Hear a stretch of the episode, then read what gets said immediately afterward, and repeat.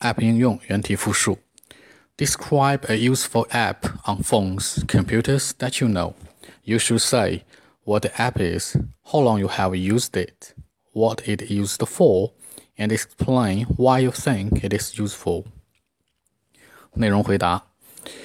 well, speaking of it, I think my favorite app is named 新闻头条. You know, it's quite uh, famous and important in our daily life. And I'm sure that you have heard a lot about this because uh, it's definitely one of the most popular app in the world, I think. Yeah. And um, I like this uh, thing, I like this app so much, primarily because it's very informative and entertaining. It offers loads of information. Uh, seriously, like uh, the latest world news, the changes in the financial market, and the report about uh, sporting event or something like that.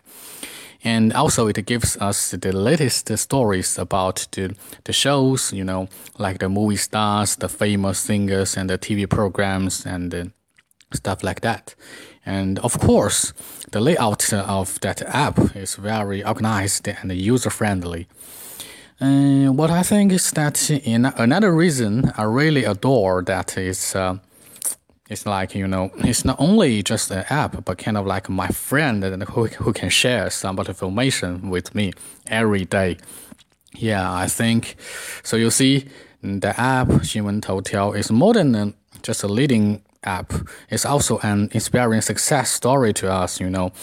I just uh, gain a lot from it and uh, widen my horizons and uh, to gain some of the information and the living stuff of life experience or something like that. So that's it.